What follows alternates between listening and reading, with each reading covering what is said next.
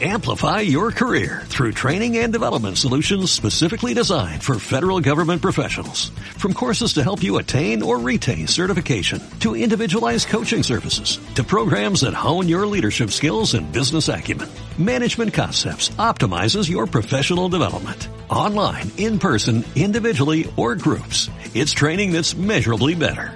Learn more at managementconcepts.com. That's managementconcepts.com. Y cada loco con su tema, que contra gustos no hay disputas. Artefactos, bestias, hombres y mujeres, cada uno es como es. No sé si dejar Serrat o meternos en faena. Tengo, estoy en un momento, como sabes, con el punto de bifurcación, que no sabes si, si agarrar un- una ruta o, o la otra, dejaría casi Serrat y, y no hablamos, bueno, sí, sí, va, va, vamos a hablar, vamos a hablar de un personaje, de un loco con su tema, un personaje importante en la historia española y muy importante en la historia latinoamericana. Yo antes de, de dar la palabra a Abraham, le voy a preguntar así y quiero que seáis lo más honestas, honestos, eh, con una palabra.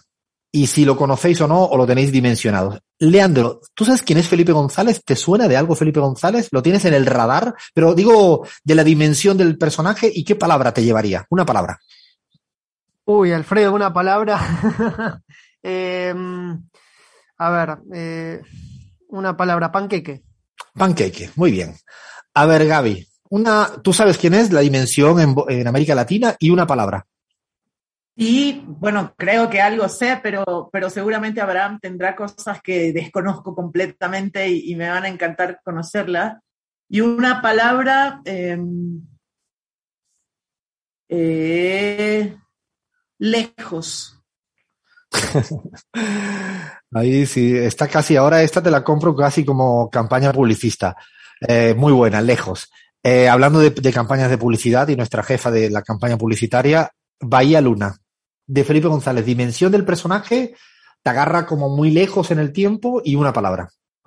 Me agarra lejos. La palabra es la pizarra porque ya lo teníamos para la semana pasada. Yo me leí todo el documento y me pareció espectacular. Así que, y ahora lo vamos a hacer. Aprendí de, de este personaje con el programa, sinceramente.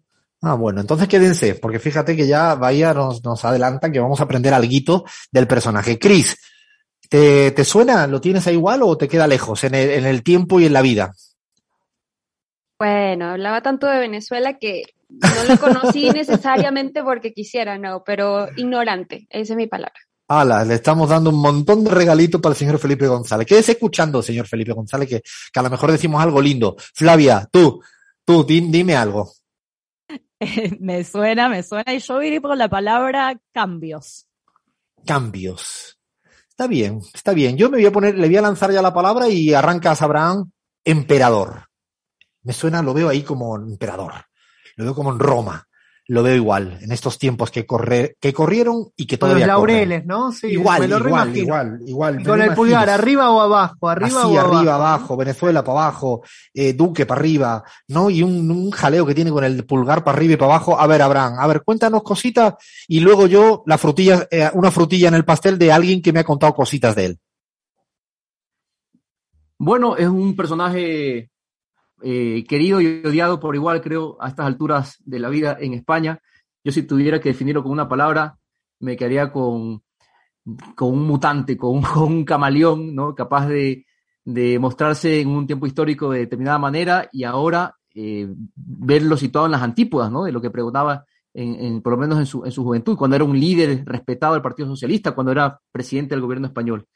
Pero creo, Alfredo, que podría funcionar como un buen abreboca antes de empezar a desarrollar un poco la vida, la historia, eh, quizá escucharlo, ¿no? ¿Qué les parece si escuchamos un audio?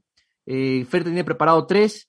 Vamos a- al ruedo, Fer, lancemos cualquiera random, ¿no? Creo que cualquiera de ellos eh, grafica bien la dimensión de este personaje. Mi padre era silencioso hasta que cumplió casi mi edad, 80 años, silencio que venía de su durísima experiencia de amargura de- durante la guerra civil y esta historia. Digamos que se cayó mi madre, una mujer muy, muy alegre, eh, y muy, digamos, muy despierta, muy emprendedora. Yo tenía una relación muy entrañable con mi madre, mucho, me divertía muchísimo con ellas. Eh, se había puesto a trabajar con 12 años y le costaba incluso leer, ¿no? No había hecho, no, no había terminado estudios primarios y eso. Y, pero tenía tanta gracia y me decía, eh, léeme esto que no encuentro la gafa. ¿Qué te parece, Alfredo? Creo que tiene, una, tiene un acento muy andaluz, además, porque él es de Sevilla, eh, salvo que me corrija Abraham, pero ese fue la época del PSOE importante. Hay que recordar que fue muchos años presidente de España en el momento clave eh, digo, por ubicarlo políticamente para los que no estén del todo familiarizados. Y él y el vicepresidente eran sevillanos, eran andaluces, lo cual era una cosa llamativa en la España de las Castillas, que dos andaluces formaran parte de él y Alfonso Guerra, otro personaje maravilloso, poeta, digo maravilloso porque tiene una geografía muy enriquecida, más allá de que no estemos de acuerdo en casi nada. Así que ve arrancando porque esto está bueno. ¿El personaje te, te atrapa cuando habla? Sí. Sí, sí, sí, definitivamente, sí, sí, sí. Y no, la verdad es que cuando uno lo escucha en los debates ¿no? de la época, realmente cautiva. Efectivamente, nace el 5 de marzo de 1942 en Heliópolis, que es un barrio sevillano, Heliópolis. Bueno, es hijo de Felipe González Helguera y Juana Márquez Domínguez. Su padre era un empresario ganadero natural de Racines, de Cantabria, militante de izquierda republicana, que también militaba en el sindicato socialista Unión General de Trabajadores. Primer dato, Felipe González nace, digamos, en una familia, eh, no sé si acaudalada, pero digamos, con una vida bastante cómoda, Alfredo.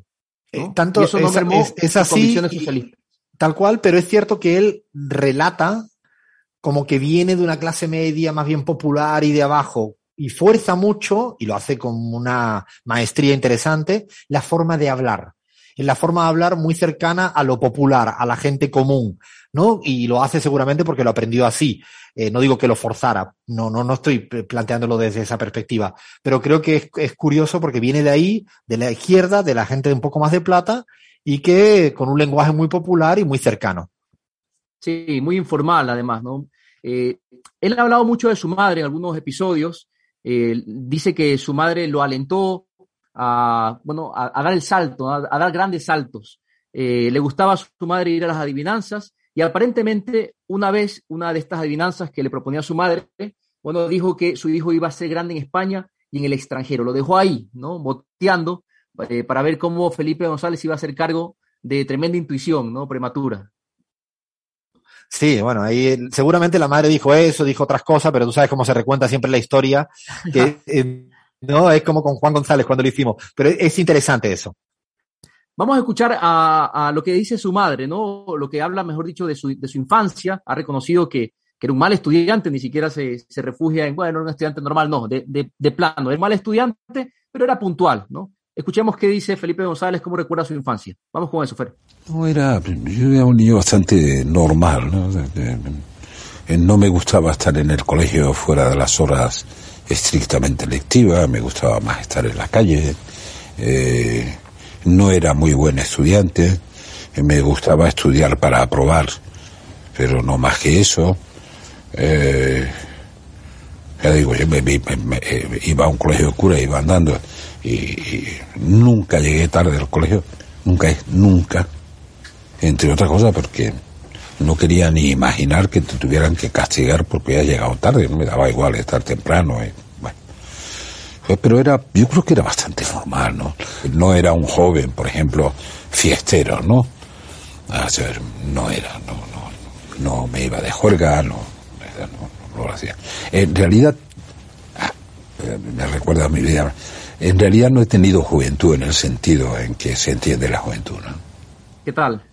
Bueno, llama, llama la atención, ¿no? Llama la, la atención y, y, es creíble lo que, lo que va contando. Es cierto que militó de muy joven, creo, políticamente hablando, se metió muy pronto. Hay que recordar que fue presidente, no sé la edad, pero con mucha, con mucha, con mucha juventud, ¿no?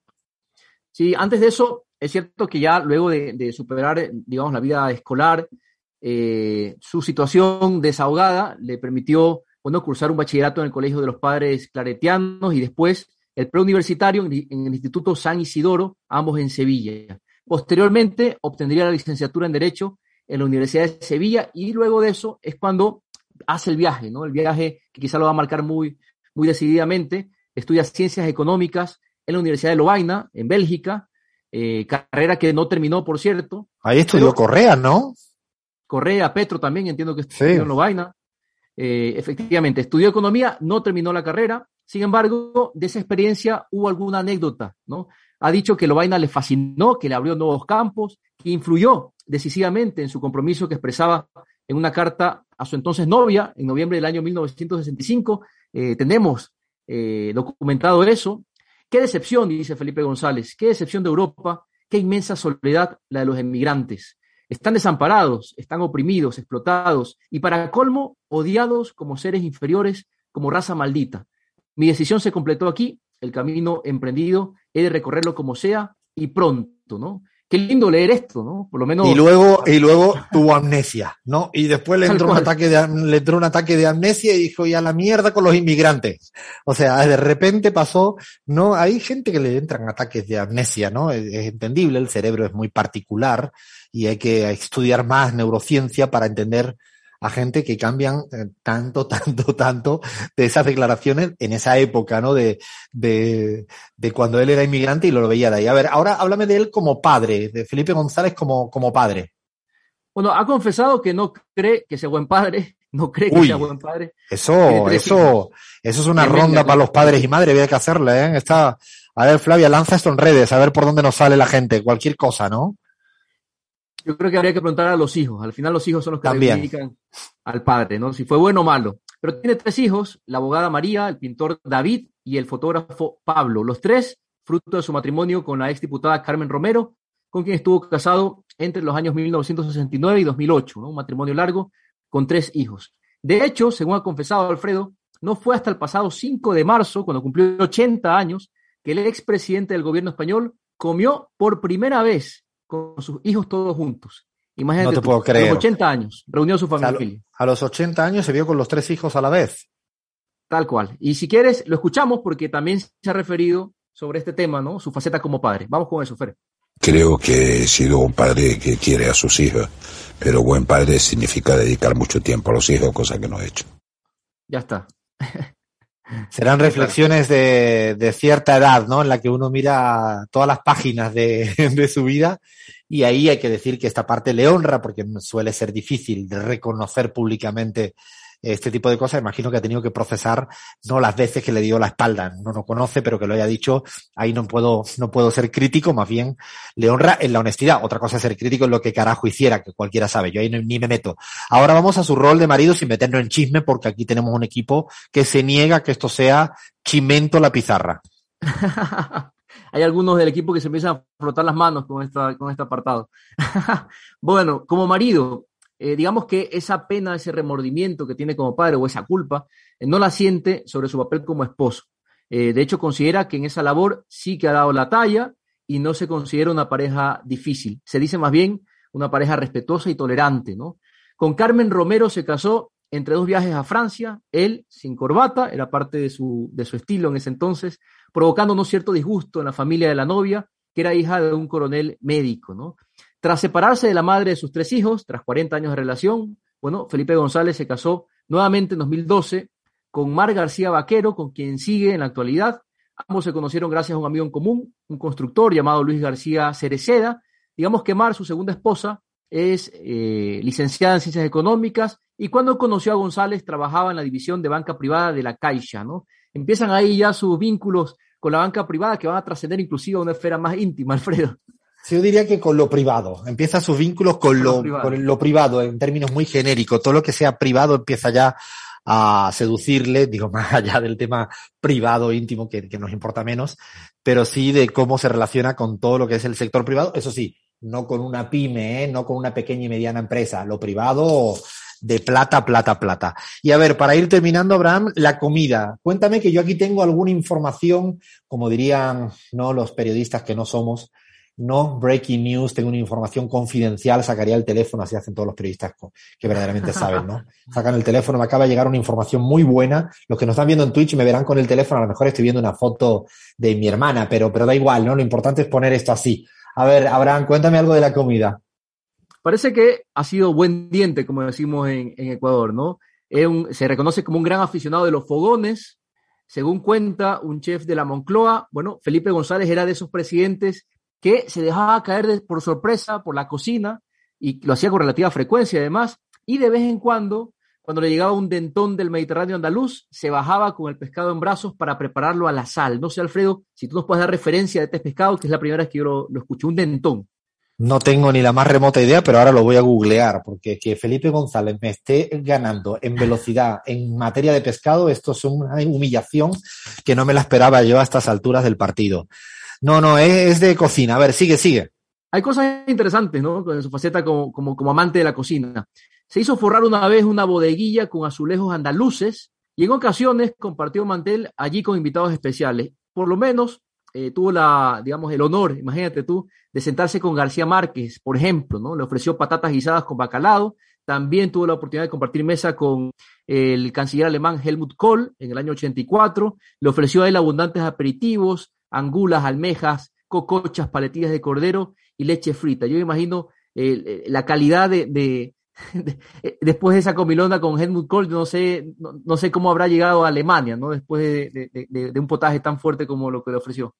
Tienes buena información, Abraham, porque yo, que he hecho una consulta a una persona que le conoce mucho, mucho es mucho, eh, le pregunté justamente la semana pasada para saber bien, digo, cuéntame algunos chismes, algunos detallitos de, de Felipe González, el expresidente español. Se, se reía esta persona, G, G, G, G, y después decía, come bien, cocina muy bien el pescado. Fíjate, Abraham, esto que estaba planteando, literalmente. Y he oído, eso sí, que en alguna ocasión él dijo que se lo ha fumado todo en su vida. Tres puntos suspensivos. Sigo.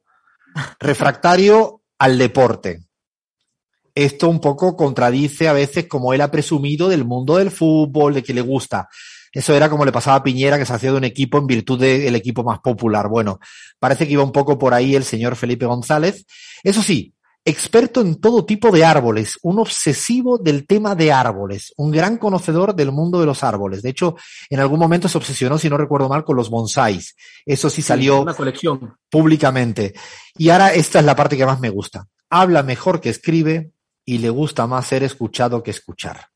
Tres puntos suspensivos, G, G, G.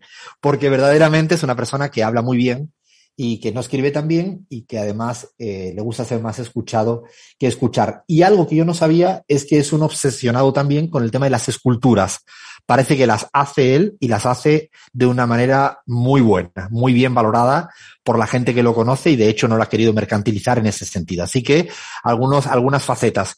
Yo para terminar, hay una anécdota que sí o sí la tengo que contar de quién era Felipe González, quién es Felipe González en América Latina. Tiene que ver contigo, Gaby, con Bolivia. Felipe González, el día antes, a ver si lo recuerdo bien, 17 de diciembre del 2005, seguramente Gaby sabrá qué significa el 17 de diciembre del 2005, era el día antes de las elecciones presidenciales del 18 de diciembre del 2005, donde al final gana Evo Morales esa elección. Estaba Evo en el Chapare en el día previo, en una pequeña reunión, que de hecho hasta hay vídeos, y recibe una llamada. ¿De quién? De Felipe González y le, le dice personalmente, soy Felipe González, el expresidente de España, te estoy felicitando por la victoria. No se habían abierto los colegios electorales.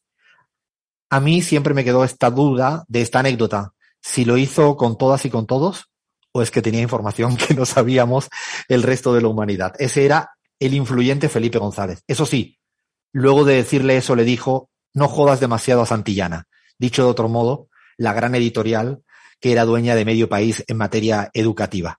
Ese también es Felipe González, un pulpo, un emperador, un mutante, creo que habéis dicho, un lejos, un muchas cosas. Lo vamos a dejar ahí, este personaje que verdaderamente merece la pena de saber mucho de, de él. De hecho, yo estoy tentado un día a escribir su biografía. Sería bueno, ¿no, Abraham? La vamos a escribir a medias, ¿no? Un poco, pero el rol de América Latina. Este, este informante mío me ha dicho que dale, dale play, dice. Así que ahí tenemos trabajo para, para adelante. Eh, bueno, nos queda de personaje a personaje, así que seguimos un ratito más en la pizarra.